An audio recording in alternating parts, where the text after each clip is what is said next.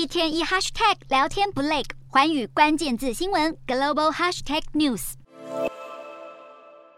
欧盟各国部长一日通过授权，启动晶片法案在各个机构之间的协商。这项法案的目的是要降低欧洲地区对亚洲晶片制造的过度依赖。欧盟轮值主席国捷克的贸工部部长希克拉在声明中指出，欧盟应该将半导体的问题掌握在自己手中。这项晶片法案预计会投入四百三十亿欧元，补助各家企业生产晶片，目标是要在二零三零年以前达到全球市占至少百分之二十的目标。半导体制造是个技术和资金高度密集的产业，而目前半导体的设计主要都集中在美国，生产则是集中在亚洲。为了解决这种战略性依赖的问题，欧盟晶片法案打算利用相关资金，打造所谓的巨型工厂，希望推动欧洲的生产技术能力。